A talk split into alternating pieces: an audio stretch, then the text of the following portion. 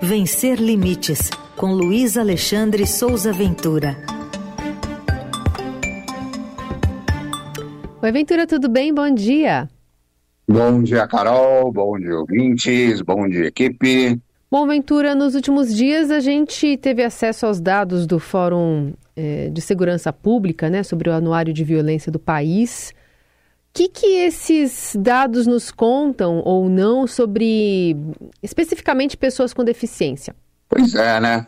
Ah, Carol, as autoridades de segurança pública de todos os governos estaduais e do governo federal devem explicações e respostas à população com deficiência brasileira. O motivo dessa cobrança é exatamente a publicação do Anuário Brasileiro de Segurança Pública na semana passada, respondendo sua pergunta, sem nenhuma informação sobre pessoas com deficiência, porque os pesquisadores não encontram esse detalhe nos boletins de ocorrência, que são a base para esse levantamento. Entre todos os estados, São Paulo, nosso estado de São Paulo, é que tem a estrutura mais abrangente de atendimento policial a pessoas com deficiência, com cinco centros de apoio técnico que funcionam dentro de delegacias. Na capital paulista, na região metropolitana, no litoral e no interior, eu coloquei no blog todos os endereços dessas delegacias para quem quiser procurar. Segundo a Secretaria de Estado dos Direitos da Pessoa com Deficiência de São Paulo, que é quem coordena esses centros técnicos, essas delegacias, essas cinco delegacias juntas, já fizeram desde 2018, quando esse projeto começou, 12.500 registros. Isso dá uma média de 2.500 registros por ano ou aproximadamente 200 registros por mês. Isso significa que, pelo menos, 200 ocorrências por mês envolvendo agressão ou violência física, verbal ou até patrimonial contra pessoas com deficiência foram registradas nessas delegacias. Apesar disso, não há nenhuma informação no anuário em lugar nenhum a respeito disso. E aí, para entender melhor qual que é essa situação, eu convidei a Secretaria de Segurança Pública de São Paulo para uma entrevista ao vivo, aqui na coluna Vencer Limites, na Rádio Dourado, mas a pasta recusou, mesmo depois de muita insistência, mesmo depois de muita argumentação minha a respeito da importância desse tema, né? É, e tem algumas questões que a população com deficiência de São Paulo e a população com deficiência de todo o país querem saber por exemplo, sobre quais são os motivos para esse dado não ser especificado nos boletins de ocorrência. Tem alguma barreira legal para essa informação não ser apresentada? Existe alguma dificuldade tecnológica para inserir, para impedir essa modernização? O que, que impede a inclusão nesses boletins de ocorrência de duas perguntas muito simples? É pessoa com deficiência e qual deficiência? A minha avaliação é que a SSP, a Secretaria de Segurança Pública de São Paulo, recusa esse convite para falar ao vivo, porque ela não tem essas respostas. Porque as temáticas da população com deficiência elas são sempre subvalorizadas, porque as nossas demandas por qualidade de atendimento e de mais perícia nesse assunto, elas são constantemente ignoradas, como fez agora a Secretaria de Segurança Pública e, por consequência, o governo de São Paulo.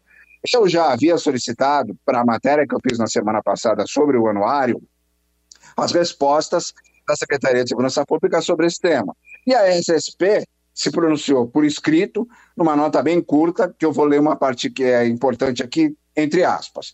Eles dizem que no momento do registro da ocorrência, as vítimas contam com um campo para preencher suas necessidades especiais, seja lá o que isso for, e os agentes policiais são capacitados para oferecer assistência especializada às pessoas com deficiência.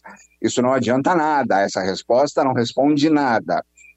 É importante dizer, é inaceitável que a autoridade de segurança pública prefira não falar exatamente sobre segurança pública somente porque o tema central dessa conversa seria a situação da população com deficiência. Não tem nenhuma demonstração mais clara do que é o capacitismo estrutural do que essa, Carol. Exato. Bom, Ventura, a gente vai seguir aqui tentando acompanhar esses dados. Qualquer novidade a gente conversa também aqui no jornal. Queria te ouvir também sobre duas leis sancionadas na semana passada, né? O cordão de girassóis para identificar pessoas com deficiências ocultas, é, é bem importante, e também a reafirmação de atendimento prioritário. Pois é, né? O cordão com fita do desenho de girassol é agora o símbolo oficial das pessoas com deficiências ocultas. Foi sancionado na semana passada pelo vice-presidente Geraldo Alckmin, exercício na presidência, enquanto o presidente Lula estava lá viajando pela Bélgica.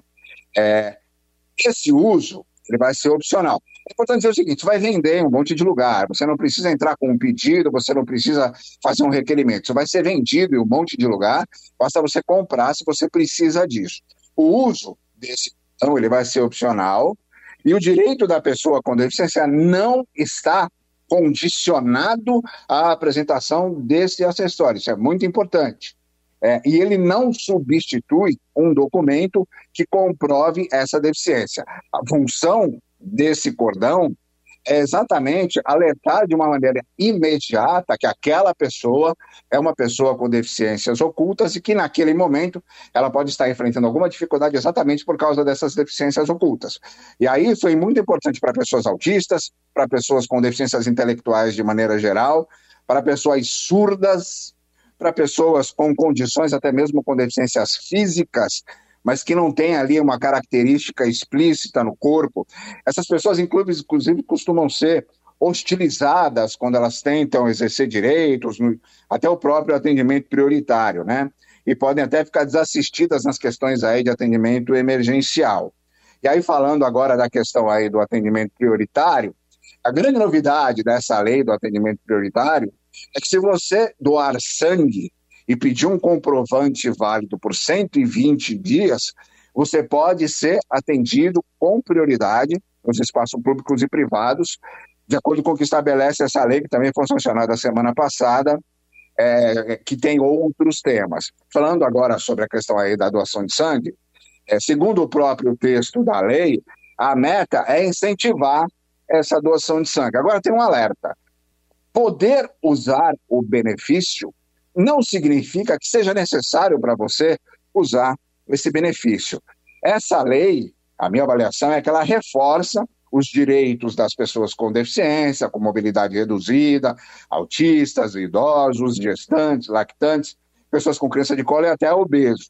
O objetivo do atendimento prioritário é dar apoio Aqui não pode ficar em pé por muito tempo na fila, para quem tem dificuldades para atravessar longas distâncias, ou para quem convive com condições neurológicas que até transformam as relações dessa pessoa com o ambiente ao redor, né? Eu sou uma pessoa com deficiência, nasci uma pessoa com deficiência, mas eu nunca usei os, as filas prioritárias porque eu não precisava disso. Eu comecei a usar isso há menos de um ano porque as minhas restrições de mobilidade ficaram mais severas e eu hoje tenho dificuldades reais de ficar em pé, de percorrer longas distâncias, então eu passei a usar esses serviços. Então, é, como já acontece, é, há uma grande possibilidade dessa questão da pessoa que doa sangue, dessa questão da pessoa com deficiências ocultas, é, usarem os serviços é, de atendimento prioritário, e isso gerar uma certa confusão. Uhum. Porque, infelizmente, ainda é habitual que o uso desse atendimento prioritário seja feito, às vezes, de uma maneira desonesta, porque não precisa. Sim. É exatamente esse o alerta que eu faço. Ou que isso seja encarado como uma vantagem injusta como uma exclusividade que tem que ser defendida, inclusive com violência. A gente vê brigas de pessoas que estão na fila porque tem outra pessoa na fila que ela não reconhece como alguém que precisa, né? De qualquer forma, é, essas duas novidades elas são muito importantes para preservar e para garantir o direito da pessoa com deficiência, inclusive nos atendimentos prioritários, inclusive nas delegacias, né, Carol? Super. Boa, boa pontuação que você faz para também não ficar é, servindo de pretexto, né? E de, de alguma forma para crítica, né? Por outro lado, para quem considera isso um, entre aspas, privilégio. Muito bem, Ventura, a gente volta a falar na semana que vem. Obrigada, viu? Até lá. Um abraço para todo mundo.